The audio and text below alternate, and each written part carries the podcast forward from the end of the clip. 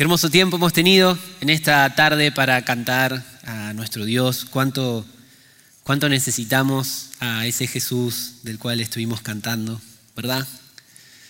Quiero, antes de, comenzar, me gustaría también agradecer mucho eh, a esta iglesia. Amamos este lugar. Eh, cada uno de ustedes nos ha bendecido en grande a nosotros y eh, van a estar siempre en nuestras oraciones. Esperamos visitarles también, claro, en un futuro. Y estamos sumamente agradecidos eh, por toda la iglesia y el hermoso liderazgo de este lugar, el cual nos ha edificado grandemente. Eh, Dios sabía cuánto necesitábamos llegar aquí y la bendición tan grande que fue para nosotros, ¿verdad? Pero no empecemos con despedidas ahora, ¿no? Claro, porque si no me voy a poner un poco, un poco triste. Eh, déjeme contarle una, una pequeña historia, podría llamarlo historia, o tal vez eh, la experiencia que he tenido. No sé si algunos lo saben, pero tuve eh, la posibilidad de estudiar medicina en Argentina, ser médico, y no hacía mucho tiempo que yo estaba, había terminado mi carrera, ¿verdad? Comenzó a trabajar en emergencia y adivinen quién llegó. A ver si lo pueden adivinar. El COVID. ¿Sí? Hermano, yo apenas sabía cómo tratar algo normal. Imagínense, imagínense con COVID. Ahí hay una foto de las primeras eh, emergencias en donde, bueno, el COVID ya se sabía que estaba estaba apareciendo, estaban los primeros casos ahí en Argentina, entonces tuvimos que, bueno, prepararnos ahí bien, utilizar eh, todo nuestro, nuestro equipo para atender los pacientes y Agos, bueno, me escribía, le digo, Agos, por favor, no me escribas, no puedo tocar el, teléfono con los guantes, no lo puedo hacer. Eh, y Agos me escribía, ¿verdad? Y bueno, cada tanto enviaba una foto eh, si tenía un tiempo para decirle que todo estaba bien. Claro que no teníamos idea lo que iba a ser, ¿verdad? No nos imaginábamos, eso era recién al principio, no sabíamos todo lo que iba a pasar después eh, de eso. Eh, pero algo que nos llamaba mucho la atención en un principio era que mm, eh, los pacientes llegaban, no se los veía tan mal, ¿verdad? Tal vez uno al verlos no, no estaba tan mal, ¿sí? Pero hacíamos los exámenes correctos, tratábamos de ver bien el interior, ¿verdad? Los pulmones, los análisis que correspondían, medir el oxígeno y otras cosas, y los resultados venían y se veía totalmente mal. Y eso nos llamaba mucho la atención en el comienzo. Y claro, nos acercábamos al paciente que tal vez pensaba que no se sentía verdaderamente mal, pero nos acercábamos y le, explicábamos todo lo que estaba pasando y era un momento algo desesperante, pero se tenía que quedar con nosotros para poder recibir la cura que necesitaba. Y eh, para Jesús, en Lucas capítulo 5, que hoy lo vamos a leer, eh, el arrepentimiento Jesús nos va a enseñar del arrepentimiento y para Jesús el arrepentimiento es como un enfermo que se da cuenta cuál es su verdadera condición, que al estudiar hacia adentro, al mirar hacia adentro, se da cuenta que su condición es mala y decide buscar, sin dudar, la cura. Decide buscar, sin dudar, una solución. Estamos viendo en esta serie de verano eh, que estamos llamados a seguir a Jesús, un llamado a la comunidad, un llamado a creer y un llamado a crecer. Hemos visto eh, en los domingos pasados cómo Jesús nos estaba llamando a la comunidad, a creer, a ser padres, como estuvimos escuchando la semana pasada, y hoy Jesús nos llama al arrepentimiento. Me gustaría que me acompañen Lucas capítulo 5, versículo 27 al 32. Y bueno, vamos a tener un encuentro con Jesús, ¿verdad? ¿Qué le parece? Eh, vamos ahí a Lucas 5, doy un tiempo para, para el que lo quiera buscar, escucho hojas aún Eh, va, a estar, también en la pantalla, claro.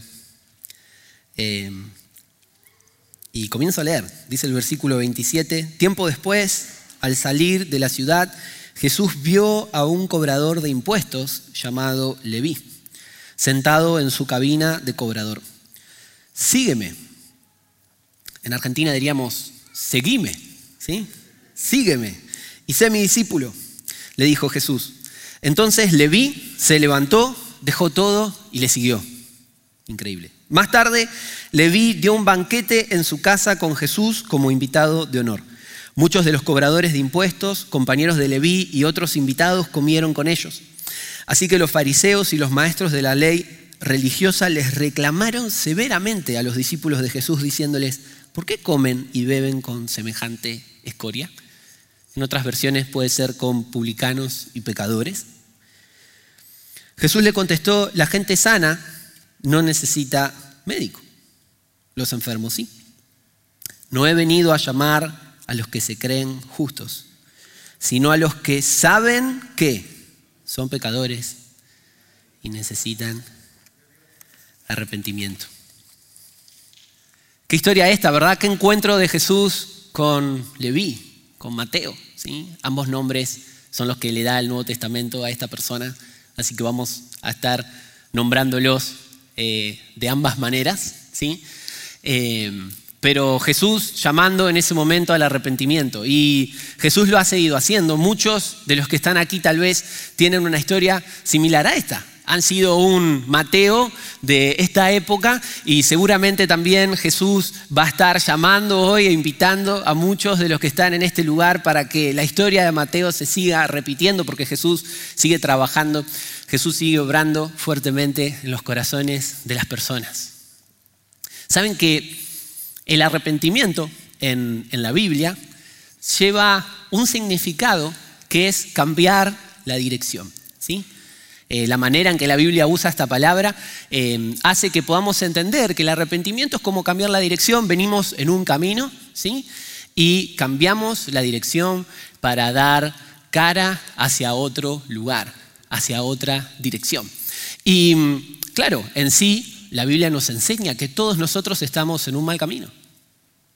¿Y qué es el arrepentimiento? El arrepentimiento es justamente darnos cuenta de nuestra situación, darnos cuenta de lo que nos está pasando, entonces decidimos cambiar la dirección y volver a Dios. El arrepentimiento es algo que necesitamos si nosotros queremos tener una comunión real con nuestro Dios. De hecho, si nosotros nos arrepentimos, si nosotros decidimos dejar atrás el camino malo en el que estamos caminando, ¿sabe cómo nos recibe Dios? Lo vimos el domingo pasado eh, junto a la predicación del pastor Julio. Dios nos recibe con, con los brazos abiertos. Si nosotros decidimos cambiar nuestra dirección y vamos hacia Dios, Dios está dispuesto a perdonarnos. Hay un pasaje que me gusta mucho que es en Isaías capítulo 55 versículo 7. Isaías le habla al pueblo y le dice, si ustedes se convierten de sus malos caminos, ustedes dan la espalda y cambian la dirección de donde, a donde ustedes están yendo, Dios es misericordioso. Y usa una frase que me encanta y dice, es amplio en perdonar. Encontramos perdón en el Señor cuando nos arrepentimos.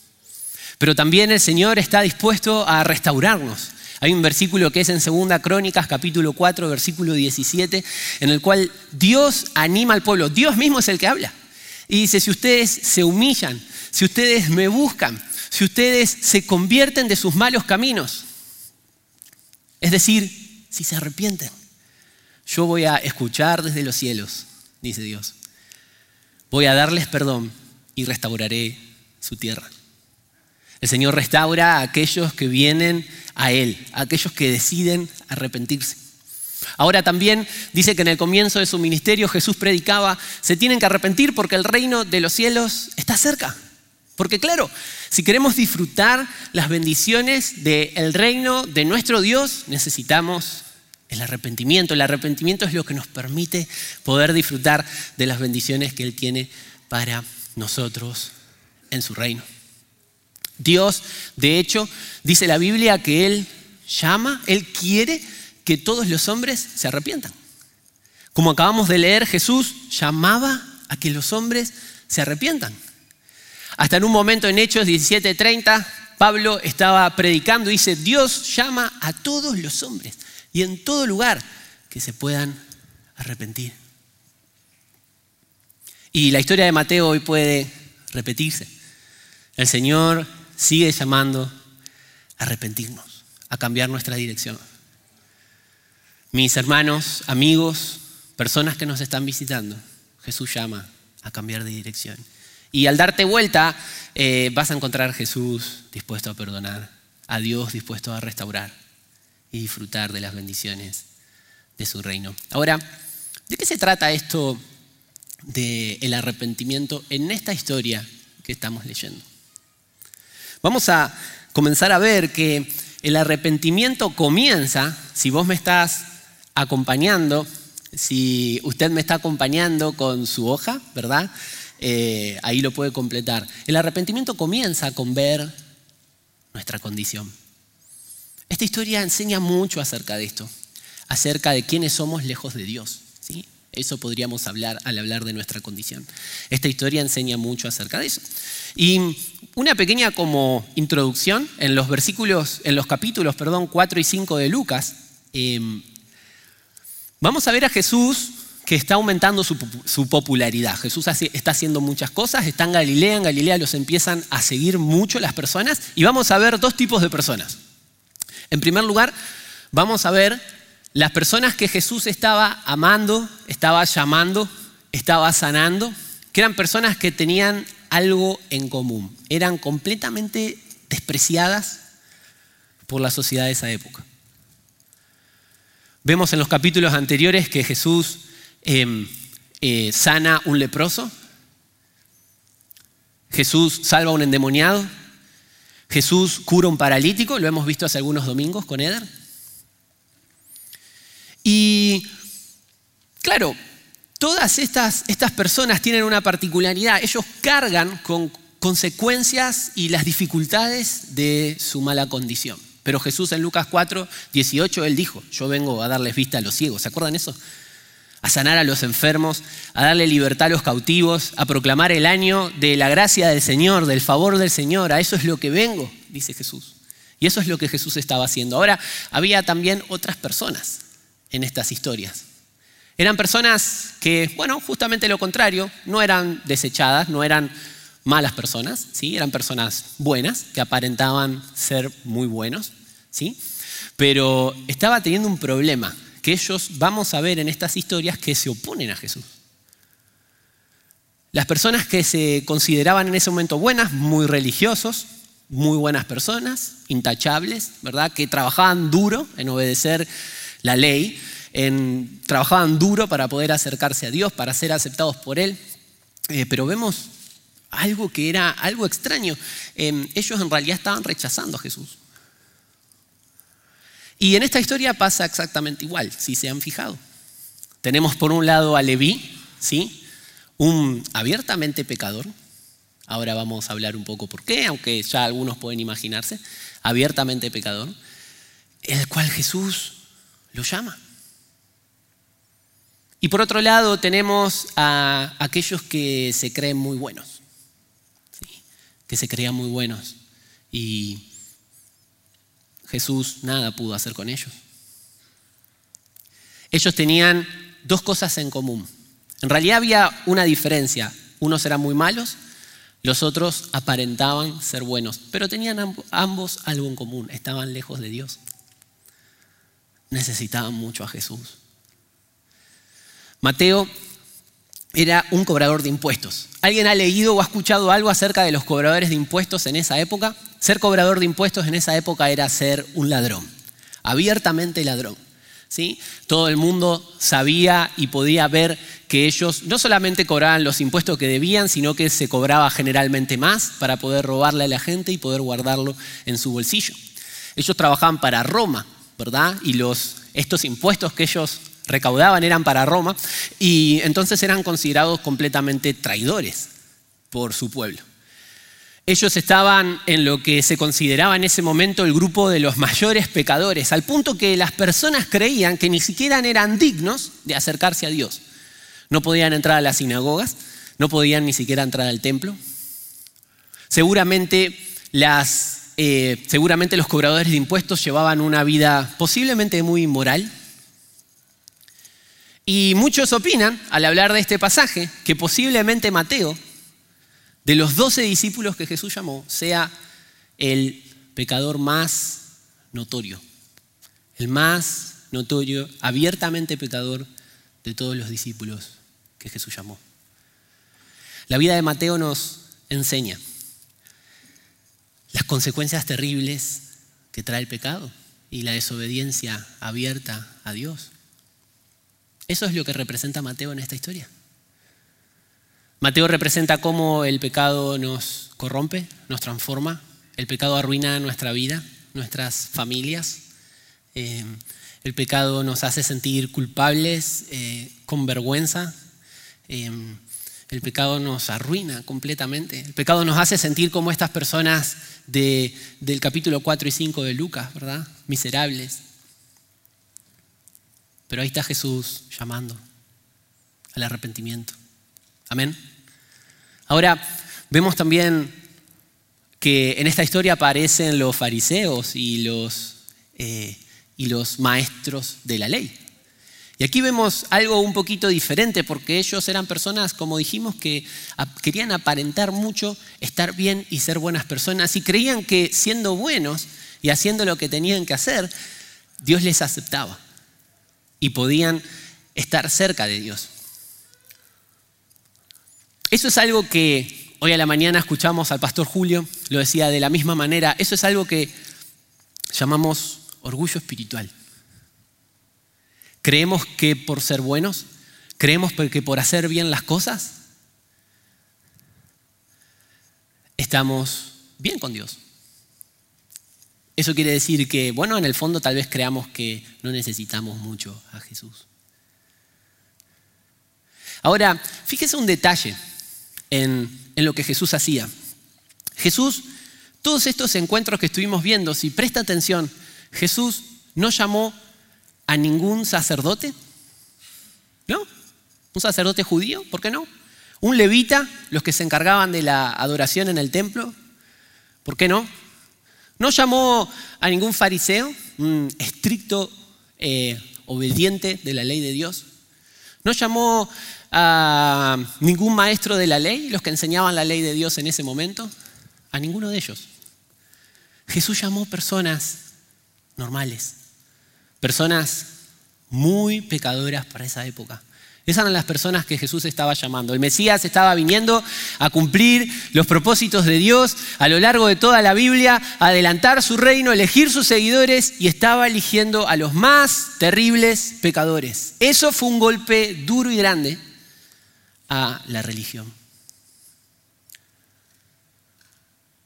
A creerse bueno, a creer, pienso que haciendo bien las cosas, Dios me ama, ¿verdad? Y soy acepto ante Él. ¿Cuál es la diferencia entre Mateo y estas personas? Ambos pecadores. Uno abiertamente alejado de Dios, Mateo. Los otros aparentemente no, pero en el corazón muy lejos de Dios. ¿Cuál era la gran diferencia? Mateo pudo ver su condición. ¿Jesús estaba dispuesto a perdonar a ambos? Claro. Claro que sí. De hecho, Jesús ha tenido, no sé si recuerdan en Juan capítulo 3, ha tenido encuentros con personas religiosas y ha estado abierto, claro que sí, a perdonar, claro que sí. Ahora, ¿cuál era la condición? Poder darme cuenta que hay en mí.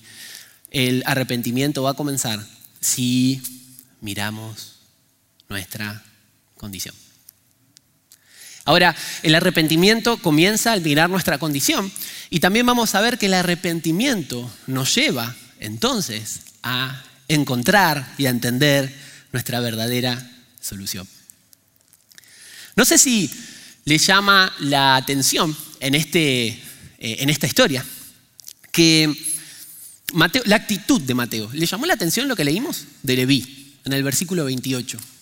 ¿No? Es llamativo. Fíjense que es una sola frase. Jesús vino, llama a Leví, a este pecador alejado de Dios, a, este completamente, a esta persona que todo el mundo se da cuenta que vivía una vida totalmente lejos de Dios. Jesús viene, lo llama y él qué hace? ¿Duda? No duda. Dice que se para, deja el banco donde estaba trabajando y se va a seguir a Jesús, sin dudar. Hay ciertos detalles aquí. Empezamos viendo que el arrepentimiento no comienza con ver nuestra condición. Vamos a ver ahora que también el arrepentimiento como segundo punto nos lleva a poder buscar nuestra verdadera solución. Este Leví, Mateo, pudo darse cuenta de su terrible condición. Es más, Marcos capítulo 2, que cuenta una historia, cuenta la misma historia, pero desde el punto de vista de Marcos, ¿sí? desde el otro evangelio, dice que Jesús estaba predicando cerca del mar eh, de Galilea, cuando después de eso que eso estaba fuera de la ciudad, como dice aquí, cuando después de eso se encuentra con Leví. Hay cierta posibilidad que donde Leví estaba trabajando era ahí, ¿verdad? Alrededor de la costa del mar de Galilea.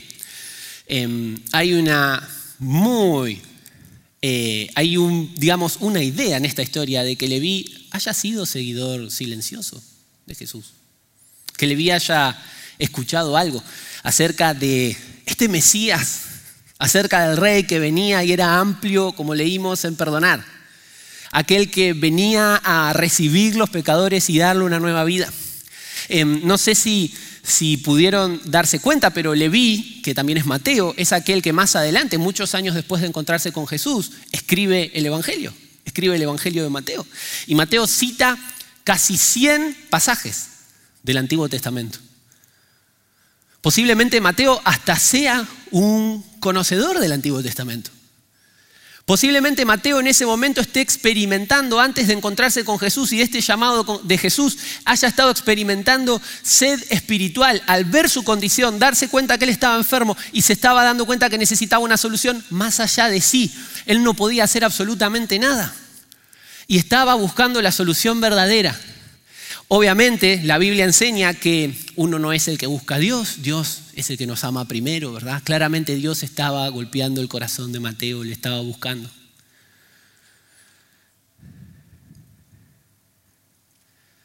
Y Mateo cuando encuentra a Jesús, no duda, le sigue.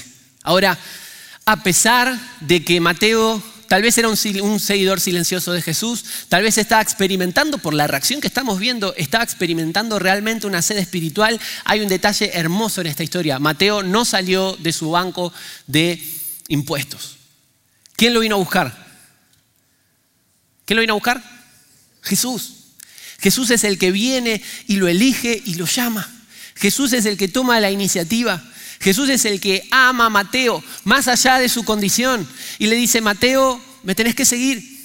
Mateo, la invitación está completamente abierta a que te puedas arrepentir.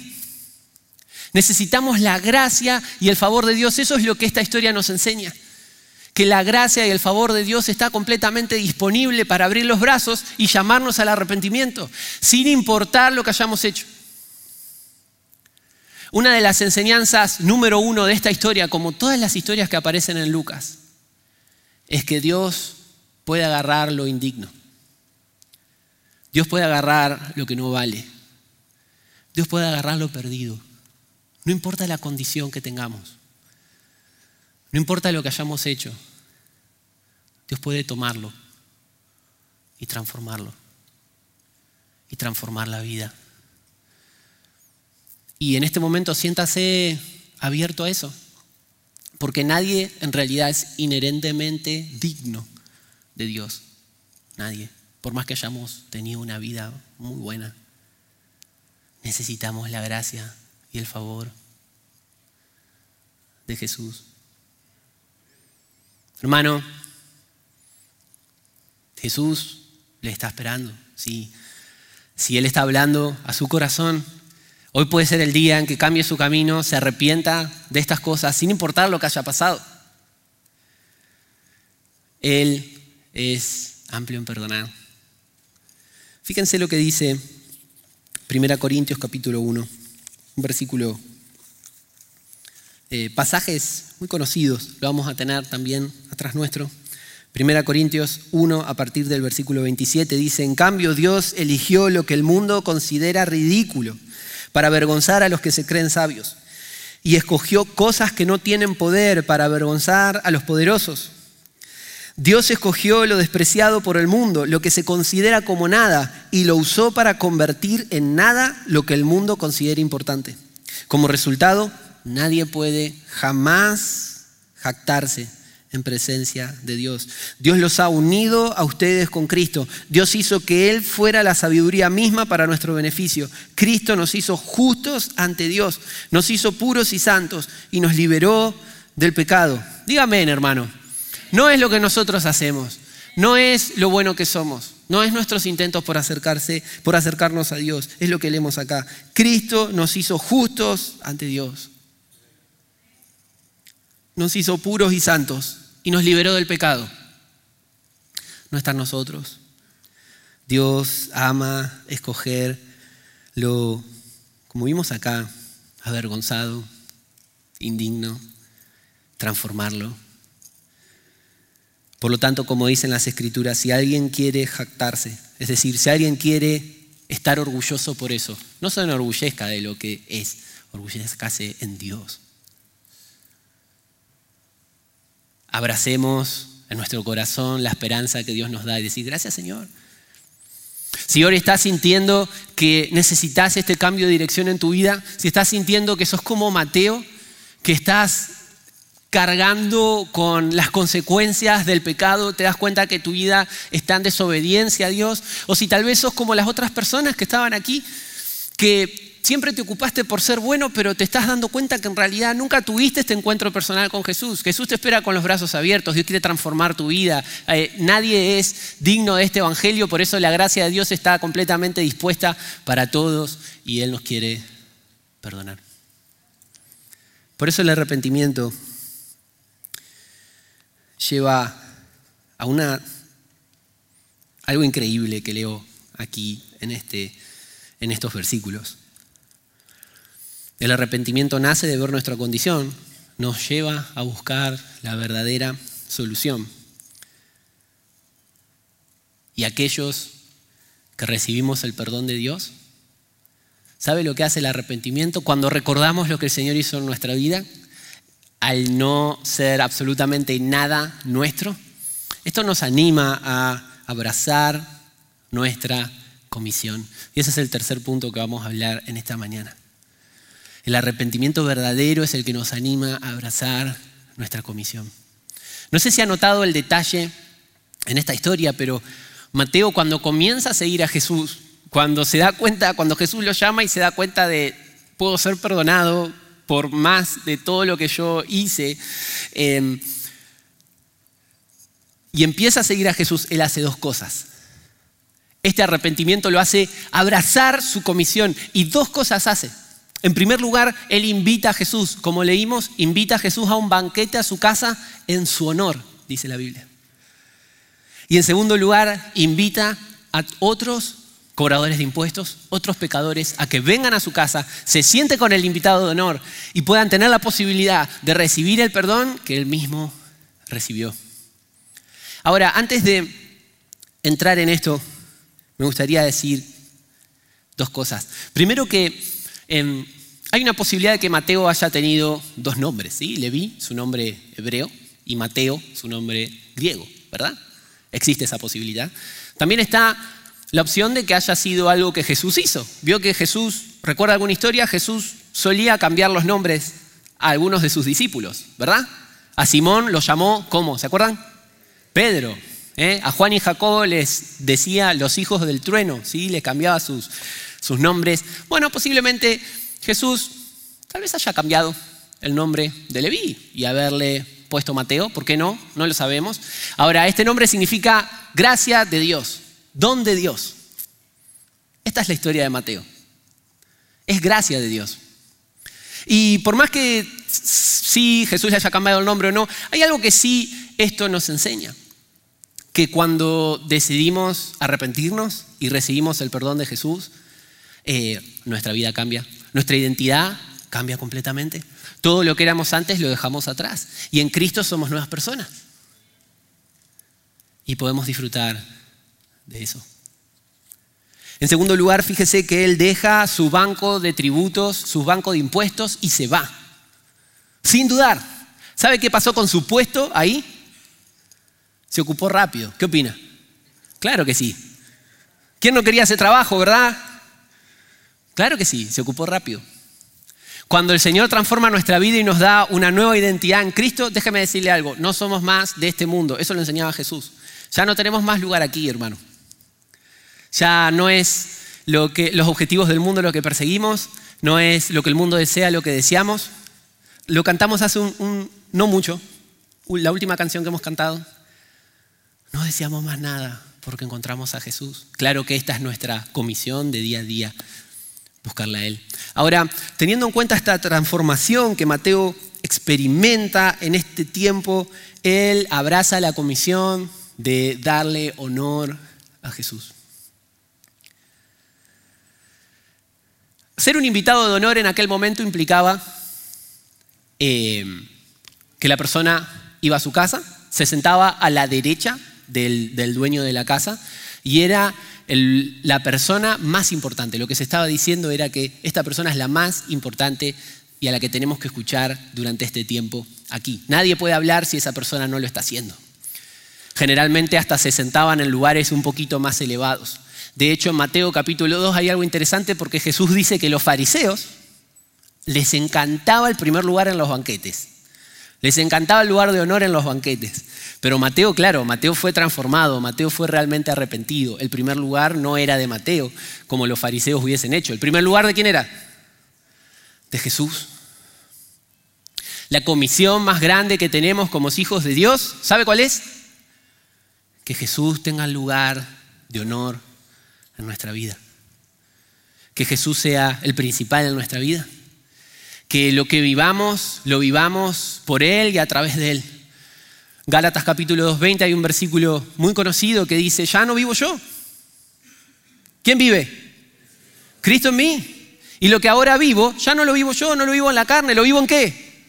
En la fe del Hijo de Dios que murió y se entregó a sí mismo por mí. La comisión de darle el primer lugar a Jesús, el lugar de honor a Jesús. ¿Cómo se siente en, esto? ¿Está ocupando el primer lugar? ¿Su vida cristiana depende mucho de sus esfuerzos? ¿Está algo derrotado como gran parte de las veces me encuentro? Muchas veces, ¿verdad? Eh, necesitamos darle a Jesús la posibilidad de transformarnos. él es el que tiene el poder de la transformación. Mientras sigamos insistiendo en, querer hacer las cosas por nosotros mismos, menos Jesús puede hacer. Es lo que enseña esta historia. Pero no solamente Mateo abrazó la comisión de darle el lugar de honor a Jesús. Mateo abrazó la comisión de ganar a los pecadores. De ganar a los pecadores, a las personas que eran como él. Como decía Adrian Rogers, el pastor, algo conocido, bastante en realidad, decía, el cristiano, los cristianos son mendigos que les dicen a los otros mendigos, ¿dónde está el pan? ¿Verdad? Qué hermoso eso. Invitar a los otros a poder recibir el perdón de Jesús. Esa era la comisión que Mateo instantáneamente había abrazado.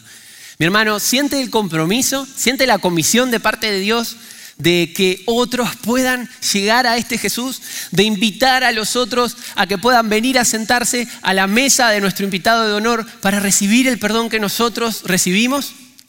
En Lucas capítulo 14 Jesús cuenta una historia de un señor que invita a todos a una cena y les decía a sus sirvientes, vayan, inviten a todos y fuércenlos a entrar, fuércenlos a venir. Estamos invitando a otros a recibir el perdón de nuestro invitado de honor? Me gustaría terminar con esta imagen.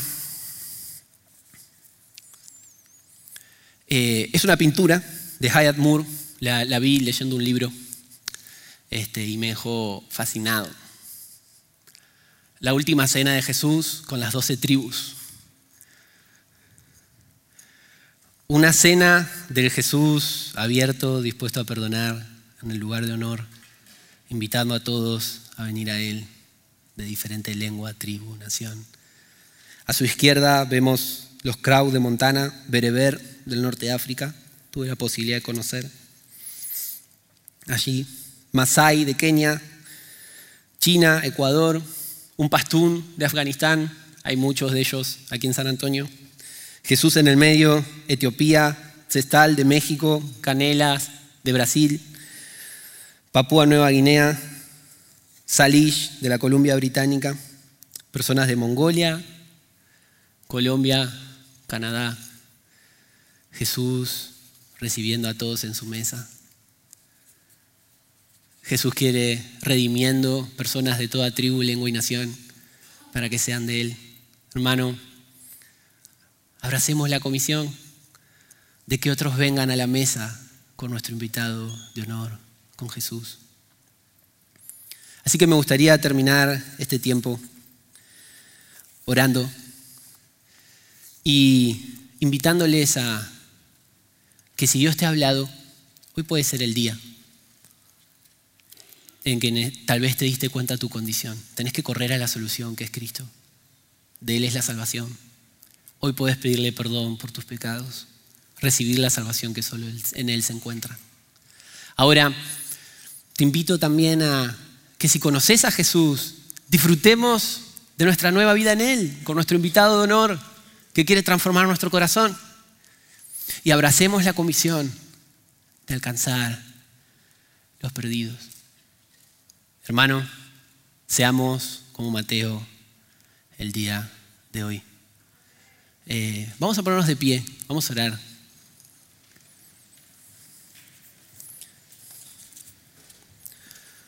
Va a estar sonando la música y es un gran tiempo para abrazar la invitación de Jesús.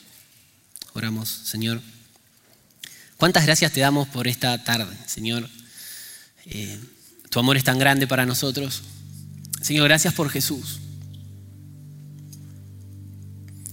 Lo necesitábamos, Señor. Nada podemos hacer por nuestros medios. Gracias por proveer la salvación a través de Él. Y gracias porque nos llamás a arrepentirnos y volver a ti. Gracias porque ahí encontramos perdón, restauración, las bendiciones de tu reino. Señor, transforma nuestra vida. Señor, muchos de los que estamos aquí te conocemos hace años. Señor, queremos darte el lugar de honor. Queremos que seas lo principal, el que transforme nuestra vida. Señor, queremos abrazar la comisión de que otros encuentren el regalo tan grande de la vida eterna que un día nos diste. Gracias te damos, Señor, y oramos en el nombre de Jesús.